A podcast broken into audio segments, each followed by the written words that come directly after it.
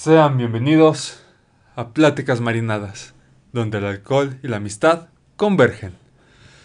Sean bienvenidos marinados esta tercer... Creo que le hicimos todo de tiempo. Sí, queda, un poco. sígale, sígale, ya queda. Hagan de cuenta que quedó bien. El tercer capítulo de la Spooky Season. Sí, ¿no?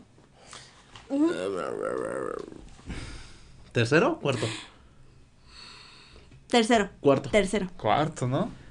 Tercero. Tercero. El quinto Sí, es el sí. de. No me acuerdo, pero el seis es el de espiritismo. Ah, pues mira, el quinto es uno antes de espiritismo. Fue espiritismo, luego eh, psicofonías. Y No. este. Es No. espiritismo, eh, sí es el cuarto. Espiritismo, terror en los cómics, psicofonías. Psicofonías. Ah, es Este. cierto, es que yo estoy contando con los que tengo publicados. Ah, De acuerdo a las infografías, ahí me voy yendo, pero no, sí es cierto, tienes razón. Ah, Entonces, en este cuarto episodio de Spooky Season, lo que les traemos son leyendas.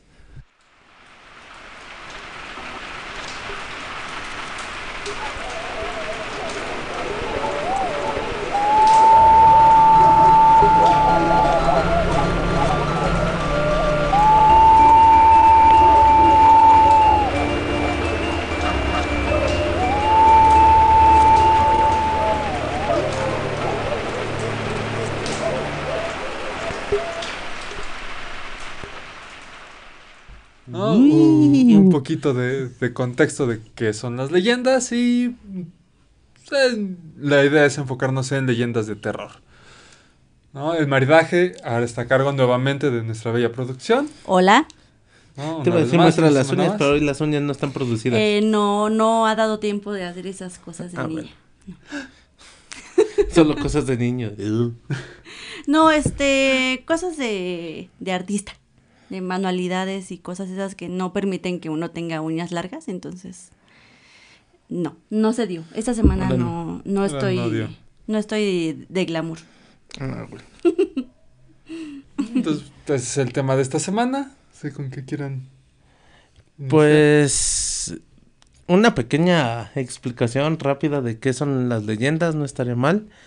No, por mi parte la, la poca investigación que hice, que esto, ahora sí lo prometo, sí había hecho investigación, sí lo había leído, pero se me olvidó ponerlo en el Word y, y se me olvidó con todo lo que he traído estos, estos días. Sí.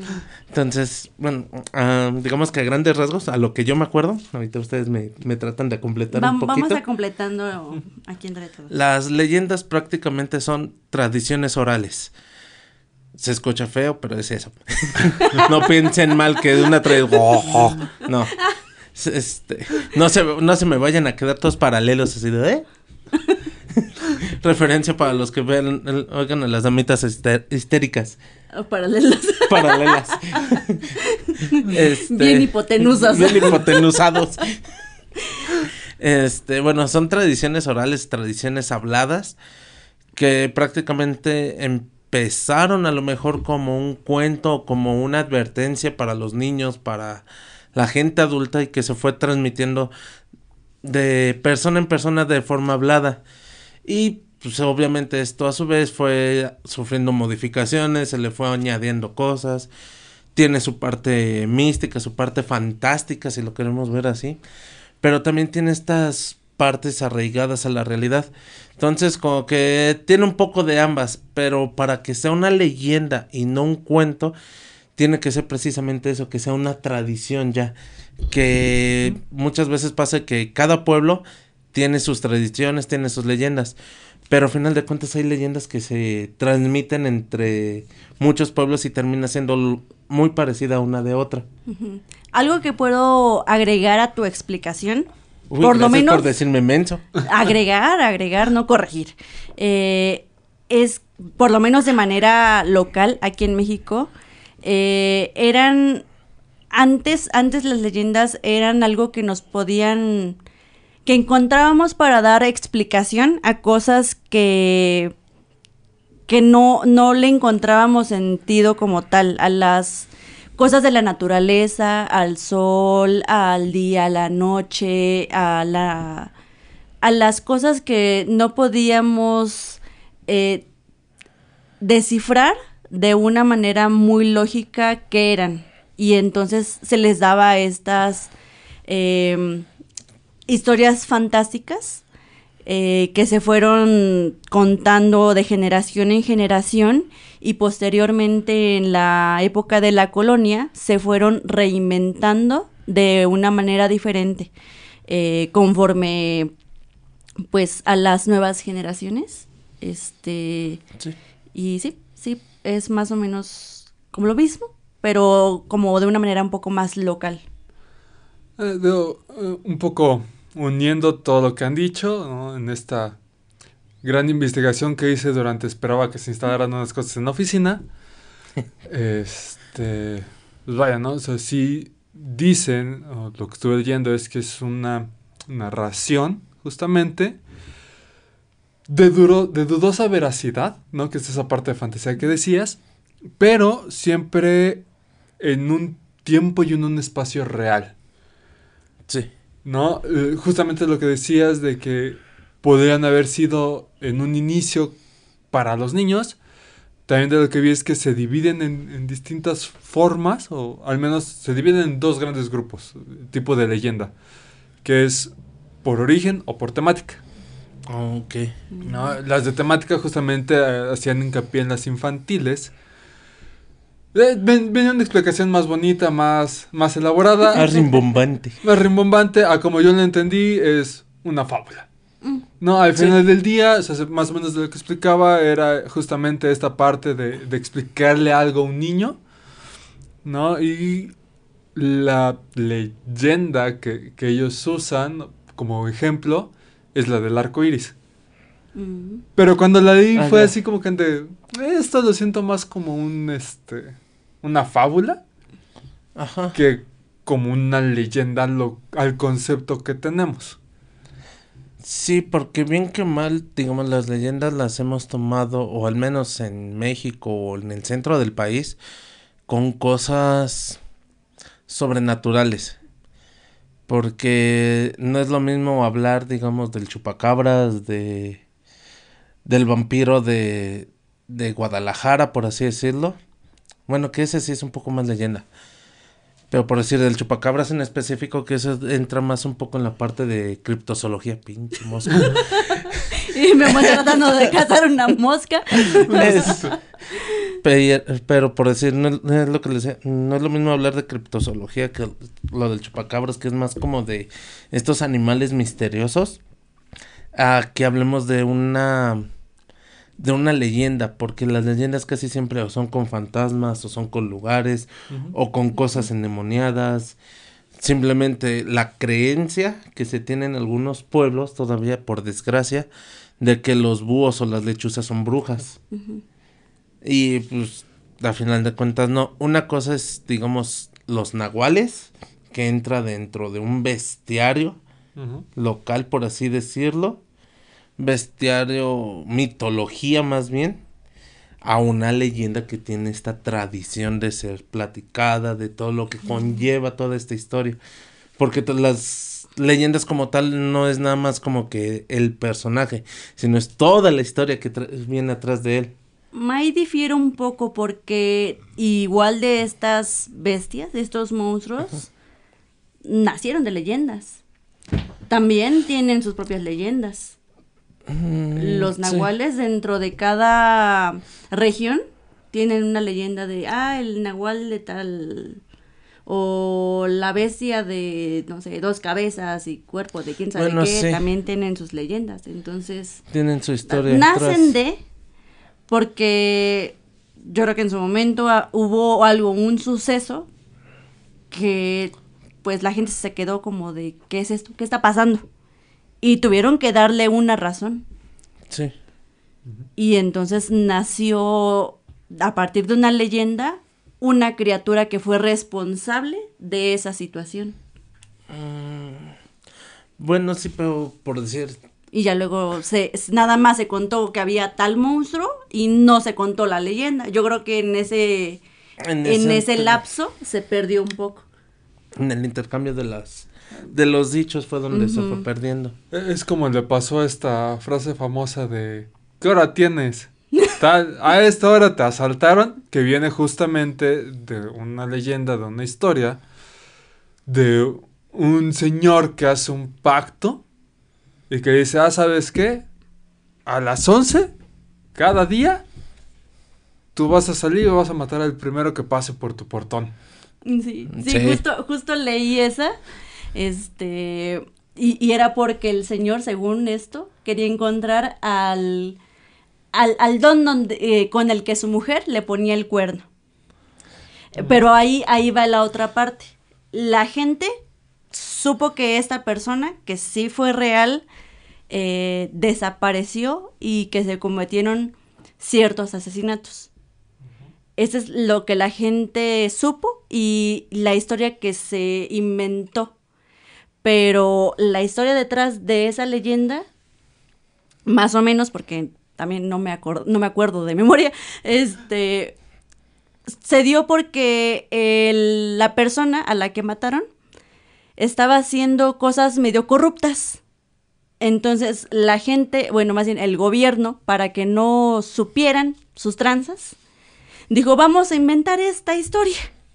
Y entonces fue la historia que se fue transmitiendo y transmitiendo y transmitiendo. Y realmente nada más era para tapar una cosa. Entonces también, sí, también ahí, ahí volvemos a lo mismo de que era la- lo que la gente o lo que en este caso el gobierno inventó para encontrarle una razón a algo, cuando a lo mejor la, raz- la verdadera razón era otra. Las famosas cajas de humo. Ajá, cortinas de humo. No, Las también cajas chinas. Las Cajas cajas chinas. chinas. Bueno, ahí iba, ahí iba. Es que iban los dos conceptos en uno solo. Sí, más, eh, bueno, les comentamos que es esto más o menos. Y bueno, al menos para lo que es el, el capítulo de hoy, queremos cambiarle un poquito, queremos darles tanto un- una pequeña sorpresa a ustedes que nos están viendo y a los que nos están escuchando una sorpresa un poquito mayor. Porque les vamos a narrar varias leyendas, al menos dos cada uno. Ok. Entonces, la primera que vamos a contar, las primeras tres, uno cada uno, va a estar todavía en este formato de video. Obviamente lo que nos escuchan lo van a tener. Pero como realmente hemos tenido un poco más de afluencia en la parte que de auditiva nada más, en los podcasts como tal, a ellos se, en ese formato de audio vamos a transmitir las últimas tres. ¿De acuerdo? De todas formas, cuando salga el video, van a tener ahí este su parte que va a tener su edición. Esperamos que sea una edición chula. Pero sí, al menos queremos este hacer esto. También para darle un poquito de dinamismo al, al formato de los videos y al formato del, de cómo lo narramos todo. Que digo, aquí ya tenemos un experto en narración. El señor locutor. Cal- cálmate, eh, este, Bárbara Gitona. ah, ¿por qué? Porque ¿Hice así, habla- gestos? a- así hablaste ahorita. De repente se me pegan, perdón. Me robo este personalidades de otra persona. Ah, pues sí, sí, sí, me ayuda a seguir practicando porque ya tiene rato que no mastereo y no sé si voy a masterear en, en este próximo Showdown. Entonces, sirve. Sirve, sirve, sirve. ¿Algo más que quieran agregar Antes de las. antes de empezar con, antes de la, empezar. con lo pesado? Pues nada, que si alguno tiene alguna otra leyenda, además de las que contemos, que igual las comparta con los demás. Mm, sí, que digo, este, esencialmente escogimos leyendas que no sean tan frecuentes. Ah, Algunas. sí, ya Mm, Bueno, yo agarré. Al menos una. ¿Sí? Tú agarraste la que no era común y los demás sí. Ah, bueno. Las populares. Bueno, pero me refiero a las populares por decir con la leyenda de la Llorona, la mulata de Córdoba. Ah, no, sí que sí vas a decir la de la Llorona. se me Acaba olvidó. de decir la que voy a contar. Una, una de ellas. Pero explicada de una manera yo creo que diferente. Sí. O un po- con un poco más de contexto. Con un poco más de trasfondo, porque casi no he, no había escuchado a nadie que mencionara ese pequeño detalle que vas a dar. Entonces, este, también si ustedes conocen algunas, e incluso que si quisieran venir a narrar alguna todavía, nada más contáctenos, nos ponemos de acuerdo y pues podemos ver qué, qué ¿Qué podemos hacer entre todos? ¿Algún video, algún, algún audio espe- eh, extra para, para los podcasts? Entonces, no hay ningún problema, platíquenos, a ver qué, también, a ver qué les parece, qué les parece este formato, porque digo, ahorita estamos con leyendas. En específico, digamos, un poquito más leyendas como que de fantasmas y así por la época. Pero también hay que tener en cuenta que las leyendas no solamente son de esta época. Claro. Tenemos los cuentos de Navidad que se podrían interpretar como leyendas dependiendo de la región. Como lo de los cuentos del Yule, del Walpurgis, de todo lo que lleva es en la región escandinava. Leyendas incluso de este leyendas heroicas. El rey Arturo, Lancelot, todo, to- todo eso. Bueno, que Lancelot es parte de Arturo. Ajá, y dependiendo de, de qué heroísmo es, podrá caer en, en- en las religiosas, porque estaba también la de.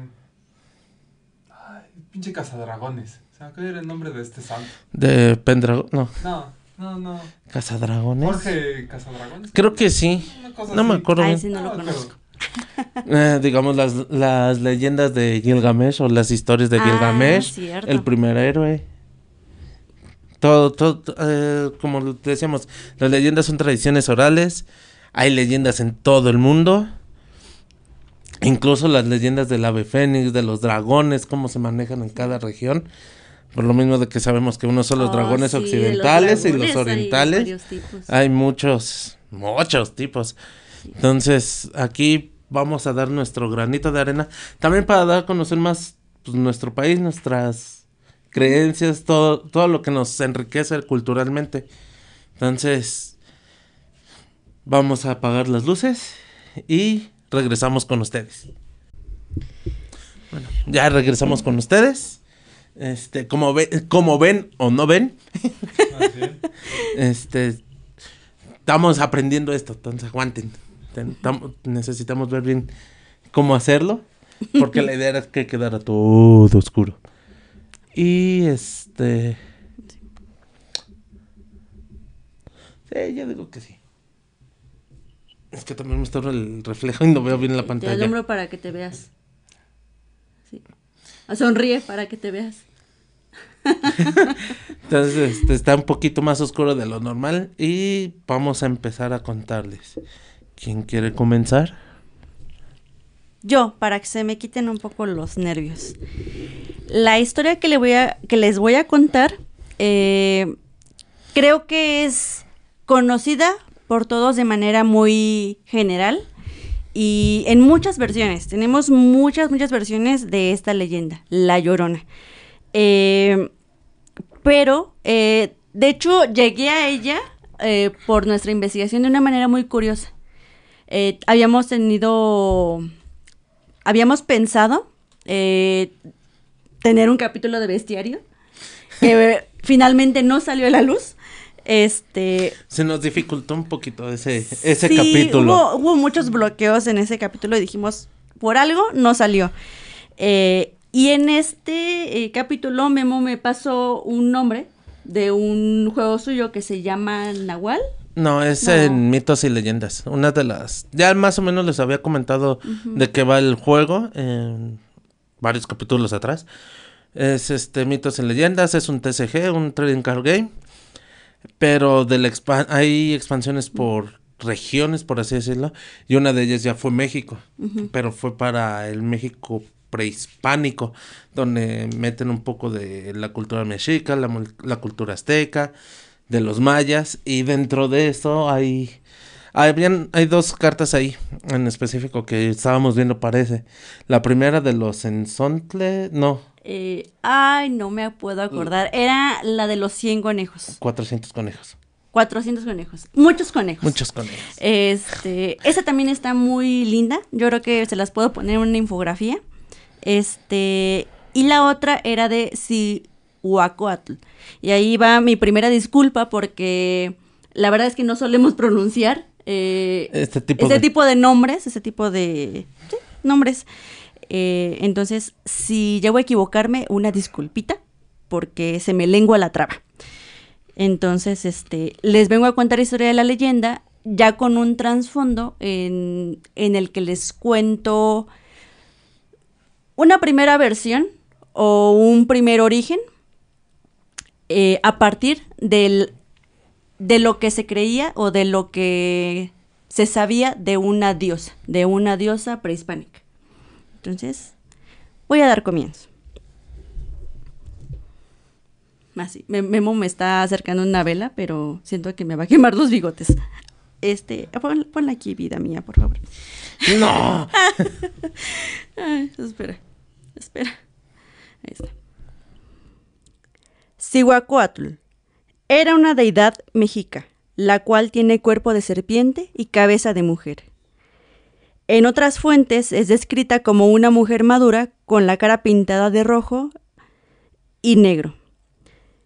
En la cabeza lleva un tocado de plumas de águila, vestida con una blusa roja y una falda blanca con caracolillos.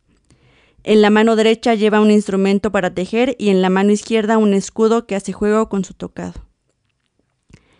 Cihuacoatl, la señora de la serpiente, era la deidad de las mujeres junto con las Cihuateteo, que mueren al dar a luz, porque fue la primera mujer en dar a luz considerada por ello protectora de los partos y en especial de las mujeres muertas al dar a luz.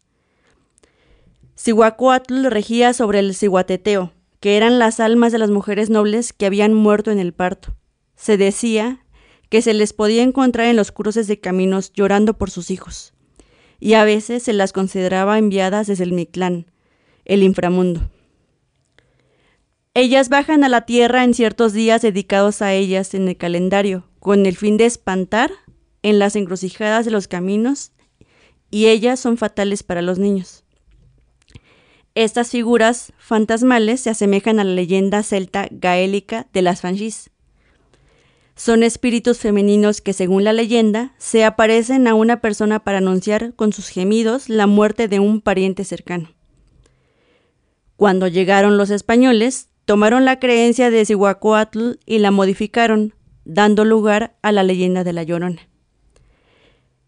En Visión de los Vencidos, una obra de Garibay y León Portilla, se recogen los presagios que los mexicas, el imperio de México prehispánico, recibieron de sus deidades antes de la llegada de los españoles.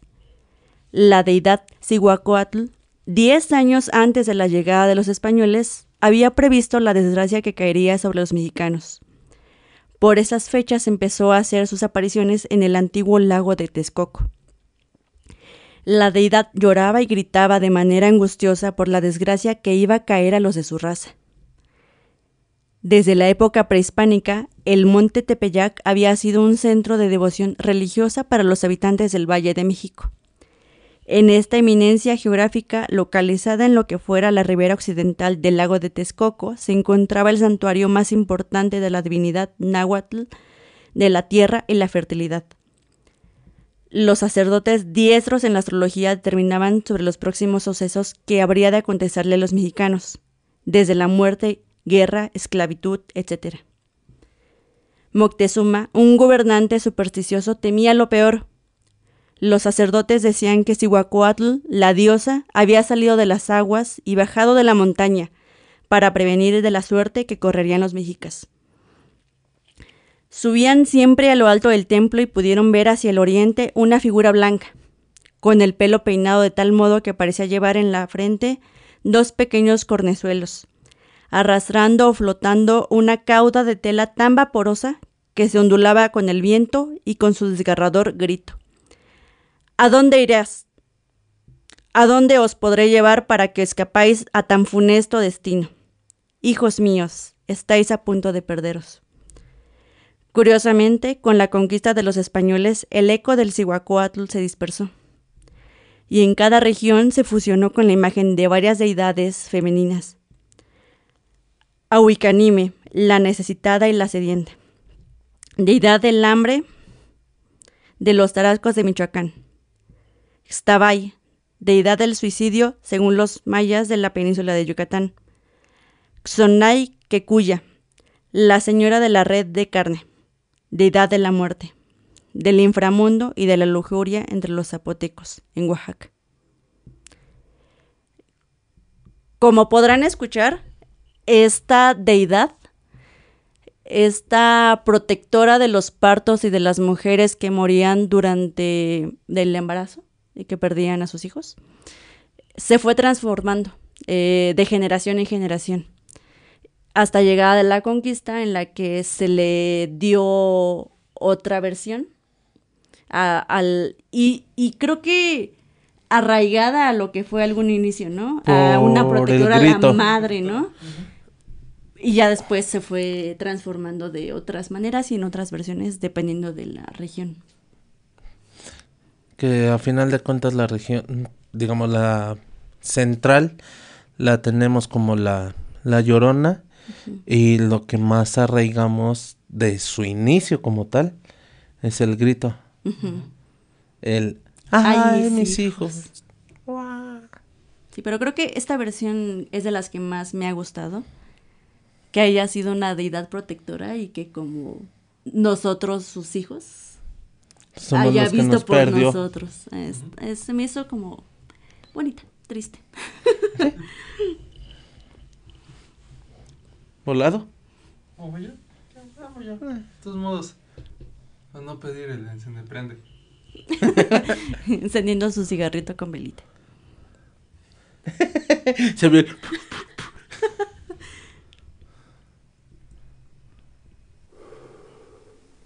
Y está bien iniciar así. Porque lo que, yo les voy a contar es acerca del Callejón del Diablo. Esta estrecha calle que recorre desde Campana hasta Avenida de Río Miscuac es la que hoy se conoce como el Callejón del Diablo. Antaño, este lugar era un pasadizo lleno de árboles, por el cual no muchos se atrevían a pasar, pues se cuenta y aseguran que entre las ramas un ente maligno vivía. Y es que de hecho, se cuenta que alguna vez un hombre que intentó caminar por ahí y antes de encontrar la salida, se topó con el mismísimo diablo. Al verlo, perdió el conocimiento y cuando despertó, notó que todo a su alrededor no dejaba de girar y que el suelo sobre el que se encontraba comenzaba a hundirse.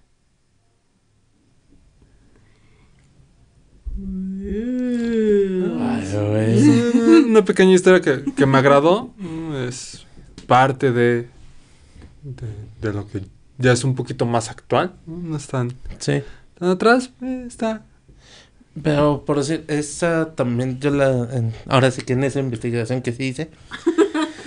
este.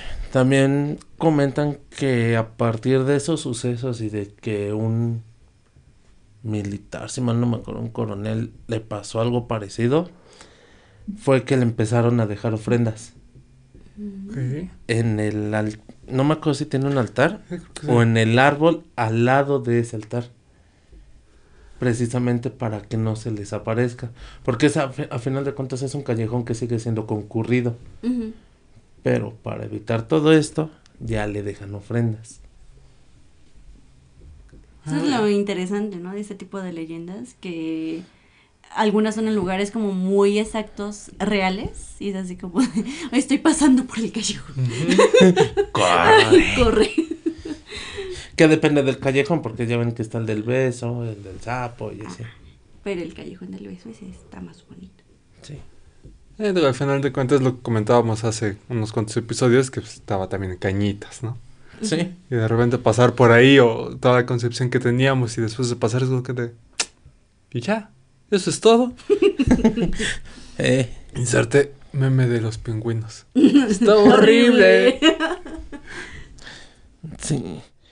Pero por decir, ¿cuántos de nosotros no hemos tenido que viajar a lo mejor en carretera de noche? Tener que pasar por zonas despobladas durante kilómetros, voltear a ambos lados y que no hubiera nada. Y es así también en las zonas boscosas, sobre todo geográficamente de México hacia el sur. Tenemos, bueno, de México, de la Ciudad de México hacia el sur tenemos que cruzar mucho cerro. De hecho, para salir de la ciudad a cualquier lado. Estamos en un valle. Pero curiosamente lo que es la zona sur es la más boscosa. Y es precisamente donde inicia nuestra leyenda. En esa carretera federal, Distrito Federal, Cuernavaca, todavía con ese nombre. Actualmente ya es Ciudad de México, Cuernavaca. Tienes que pasar las áreas de Xochimilco, Tlalpan, Topilejo, todas esas zonas boscosas y de monte. Sin embargo, vas sobre el camino y poco a poco empiezas a ver cómo va quedando la, la civilización atrás, cómo cada vez son menos las casas y más los árboles que te empiezas a topar en el camino. Hasta el punto en el que empiezas a sentir un sentimiento de desolación y de nada más seguir acelerando con la esperanza de que no te pase nada. Y es ahí cuando de repente vemos un carro rojo. Ese carro rojo que curiosamente tiene fiesta. Y es una fiesta muy particular. Es de dos, tres, cuatro hasta cinco mujeres. Mujeres muy bellas las cuales te empiezan a invitar a pasar el rato con ellas para hacer más liviano el camino y todo, incluso te van, te van siguiendo, van siguiendo tu ritmo. Durante todo el tiempo que te siguen, te están invitando a que pases con ellas al carro. Este tipo de carro muchas veces se puede tomar como deportivo o como un poquito más discreto, pero la mayoría de las veces es un carro ya para la para esta actualidad viejo. Un Valiant 68, 69. Mm, poco tiempo después, si es que uno decide ir con ellas hacia la fiesta, es cuando en las noticias aparece un cuerpo tirado al lado de la carretera. esta leyenda me agradó mucho y se me hizo medio tétrica porque es una carretera que bien que mal sigue siendo muy transitada, que bien que mal tiene muchos accidentes por lo peligrosa que es. Y sin embargo, a pesar de todo, sigue siendo algo muy actual. Que por muy vieja que sea, que haya iniciado, sigue siendo algo que a todos los camioneros, a todos los camineros, de la zona quieren evitar. Ay, nanita. Únicamente para finalizar, el color de este carro es rojo y se tiene la creencia de que es por la sangre de todas las víctimas que ha cobrado. Ay, qué mello. y bueno, Aguántenos dos segundos.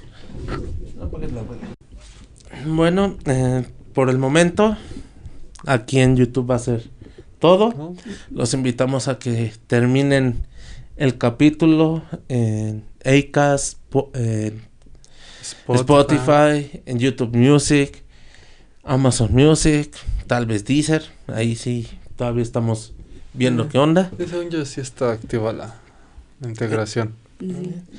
Igual para adelantarles eh, que algunas de las leyendas, eh, voy a dejarles un link en, en el Linktree, en la parte de extras, es hasta abajo, este, a un libro de descarga libre por si quieren leer algunas, están muy interesantes. Eh, es de monstruos mexicanos.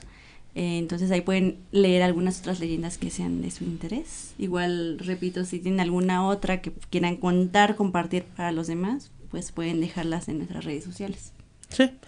Y como siempre, muchas gracias Marinados por habernos acompañado. Esperemos que estos 20, 30 minutitos, 40 parece ser. Los que no tenían nada de qué hablar. Bueno, no, no son 40, es menos. Sí, es un poquito ser. menos. Bueno, como media hora. Como media hora. Pero muchas gracias por habernos acompañado el día de hoy. Esperamos sus comentarios, que nos digan les gustó, no les gustó, quieren que repitamos otras leyendas, quieren que hagamos el mismo método, pero a lo mejor con narraciones de cortos de algún libro o algo así que entre los tres podemos hacerlo. Nos avisan y esperamos que se la sigan pasando bien y que próximamente tengan una feliz fiesta, un feliz Halloween o feliz Día de Brujas o feliz Día de Día de muertos. Día de Muertos. Muertos, que Día esa de es una discusión que estará pronta para venir. Salud. Salud. Salud. Ay, ahí está.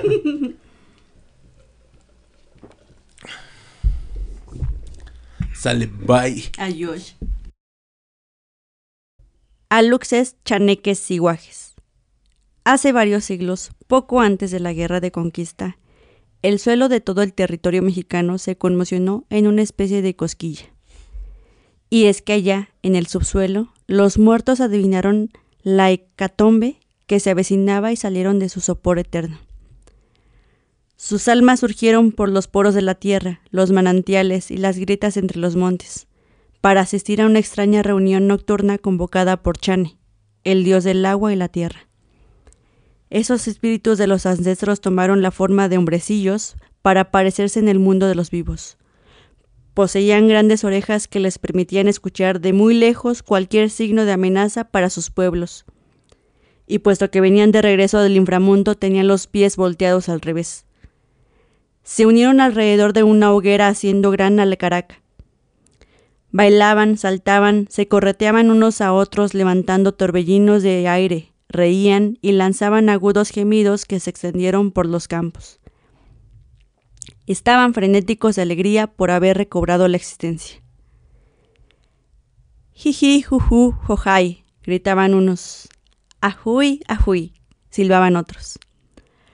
Ucha, ucha, ucha, vociferaban los más traviesos, pisándole la cola a los demás.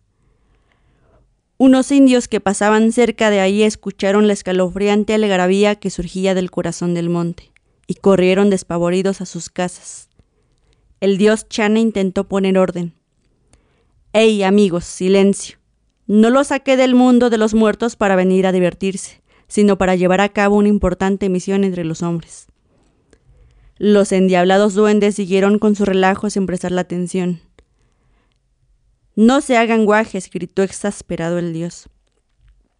Levantó sus poderosos brazos y paralizó de golpe a los duendes, que en extrañas posturas, uno con la pierna levantada, otro con los brazos retorcidos, alguno más con la cabeza girada y la lengua de fuera, quedaron convertidos en estatuillas de barro, como las que aún pueden encontrarse entre las ruinas arqueológicas o enterradas en los sembradíos.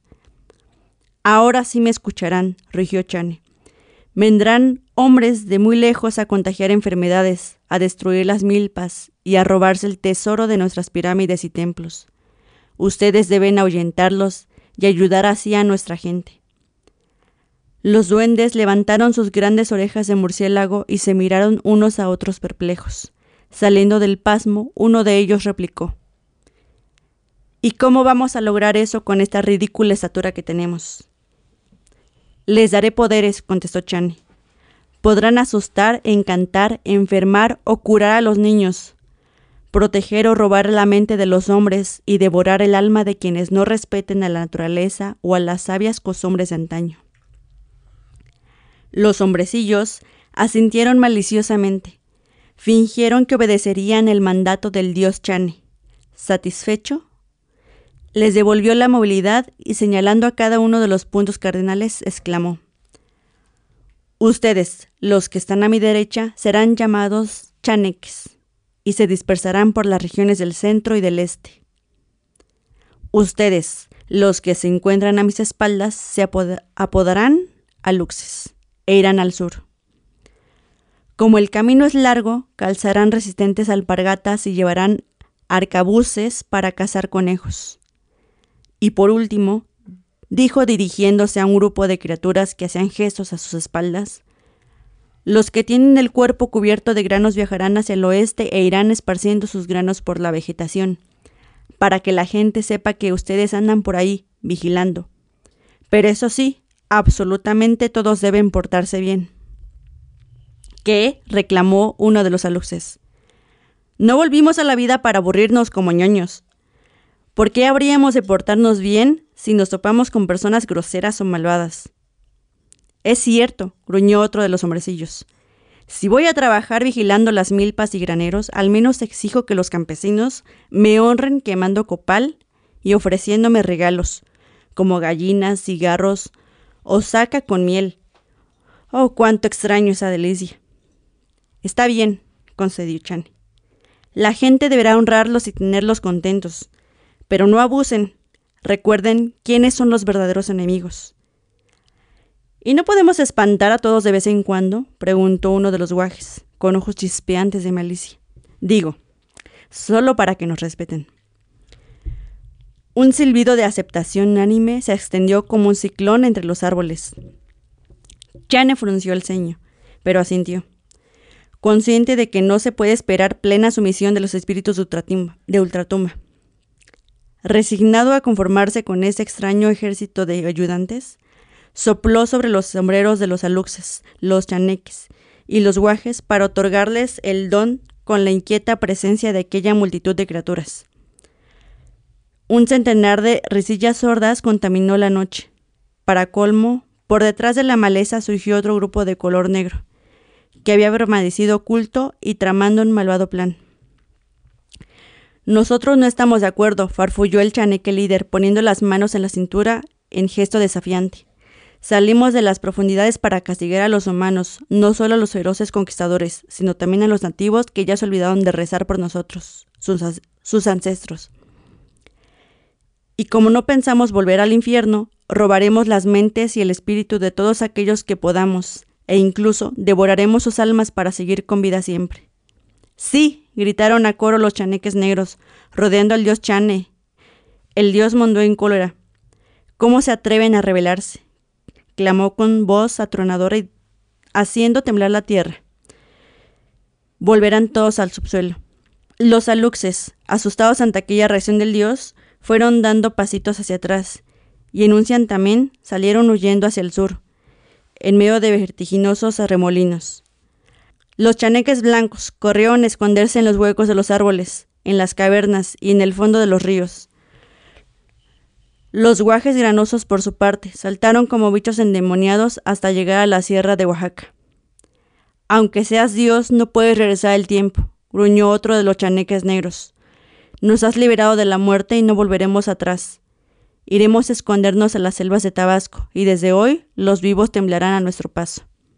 Chane sabía que la amenaza era cierta y comprendió cuán grave error había sido dar cuerpo a los espíritus. El terremoto de su ira y frustración hizo que se abriera una zanja bajo sus pies, donde se hundió apesadumbrado, dejando sueltas a todas esas criaturas deformes e impredecibles que pelulan por nuestra tierra. Hace muchos años, en el centro de la ciudad de Mexicali, vivió una señora que maltrataba mucho a sus hijos, les gritaba todo el tiempo, les pegaba y los encerraba en la casa. Así pasó el tiempo hasta que sus hijos se hicieron mayores, se casaron y la abandonaron. La señora, sintiéndose culpable y con remordimientos, fue a la iglesia de la ciudad a hablar con el sacerdote.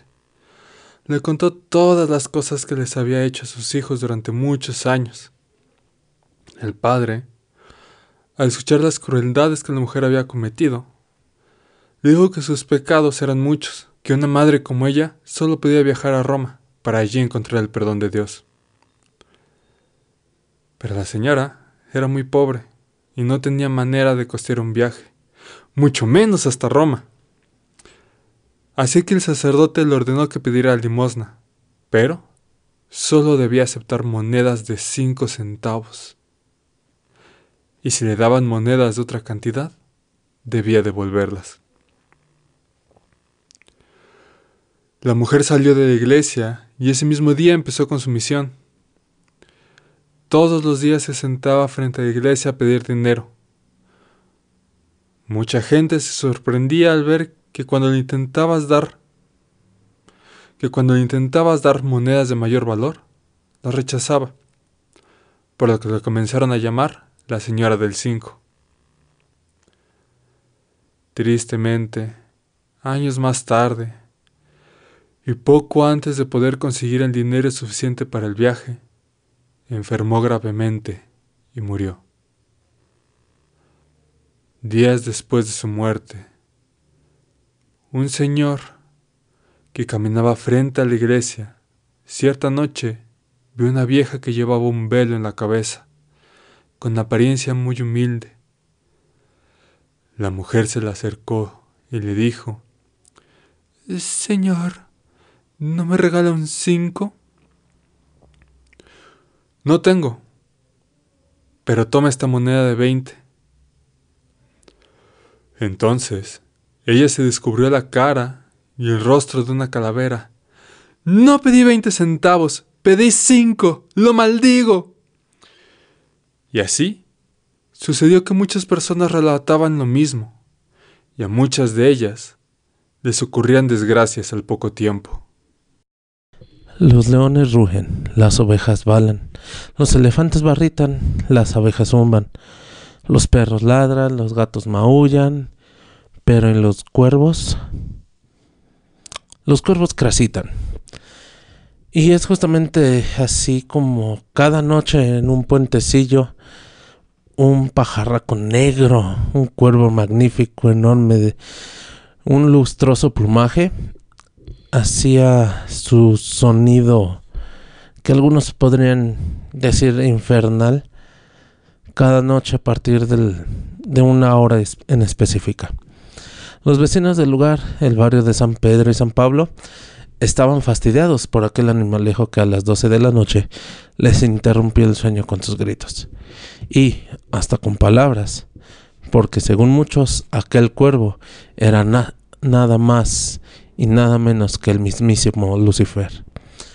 Durante el día, este pajarraco se refugiaba en una casa abandonada, cercana a ese puente, que apenas se mantenía en pie.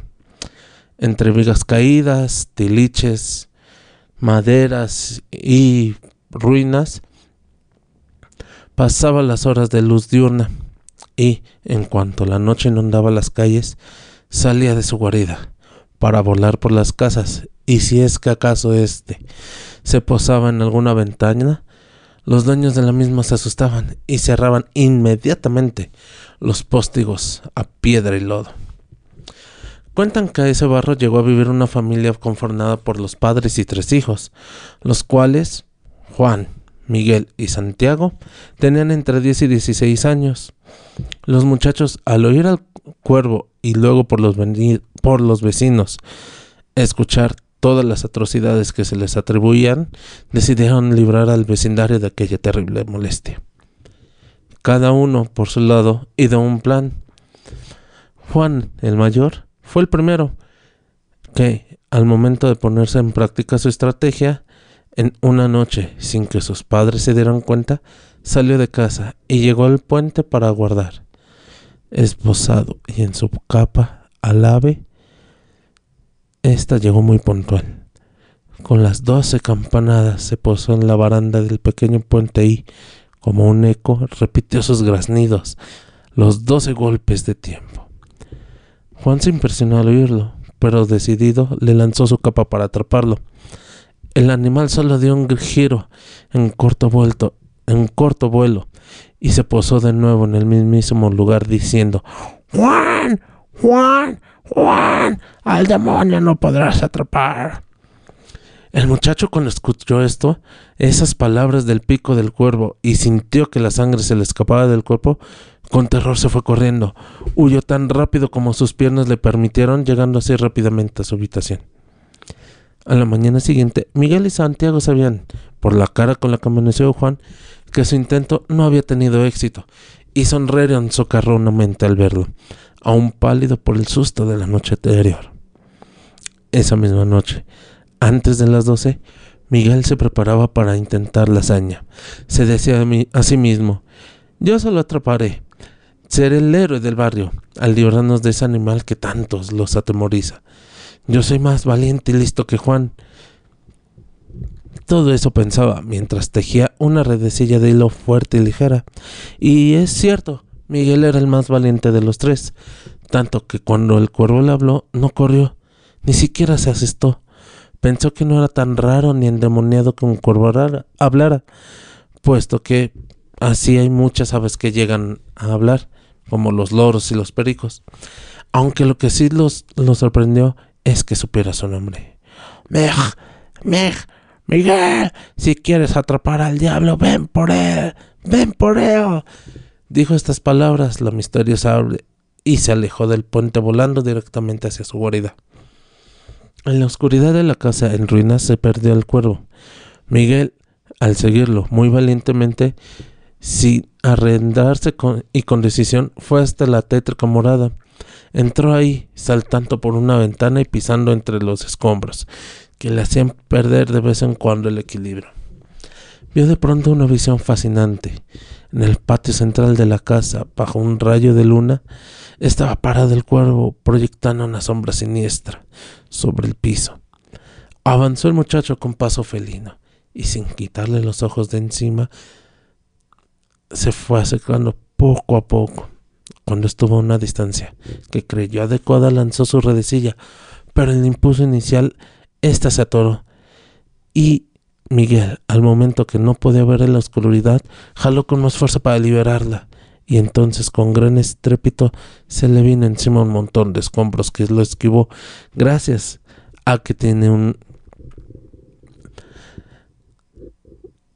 gracias a que tiene una gran agilidad. De lo contrario lo hubieran hecho papilla o roto al menos bastante huesos. Por el estrepitoso ruido el cuervo alzó el vuelo y Miguel, enojado y todo mugriento, regresó a su casa con disgusto junto con unos cuantos raspones y la ropa llena de polvo. Al día siguiente le tocó a Juan mirar con una sonrisa burlona a su hermano, el valiente, y le, y le preguntó con sorna, ¿te peleé esta noche con el gato, hermanito? Santiago, el más pequeño de los hermanos, no dijo ni palabra. Sabía que era su turno intentar la hazaña, sus hermanos mayores nunca lo creían capaz de hacer algo bien. Siempre le decían, tú no hagas esto, tú no hagas lo otro, porque tú estás muy chiquito. Esa noche el chiquillo salió de casa y con miedo, pues solo un tonto no podría tenerlo, caminar por la calle oscura mientras corría un viento helado y enfrentar a un animalejo que decían que era el diablo, pues obviamente no era para menos. Muy envuelto en su capa oscura, llegó al puente y aguardó agazapado. En unos instantes llegó con terzo vuelo el cuervo. Las doce campanadas sonaron, acompañadas de los ríspidos gritos del, ave, avesucho maldito. A cada graznido Santiago se estremecía, pues su mente cruzó, cruzó la tentadora idea de irse corriendo a su casa, de meterse en su cama o debajo de ella. Cuando el cuervo terminó su macabro concierto, Santiago avanzó tres pasos en dirección al animal.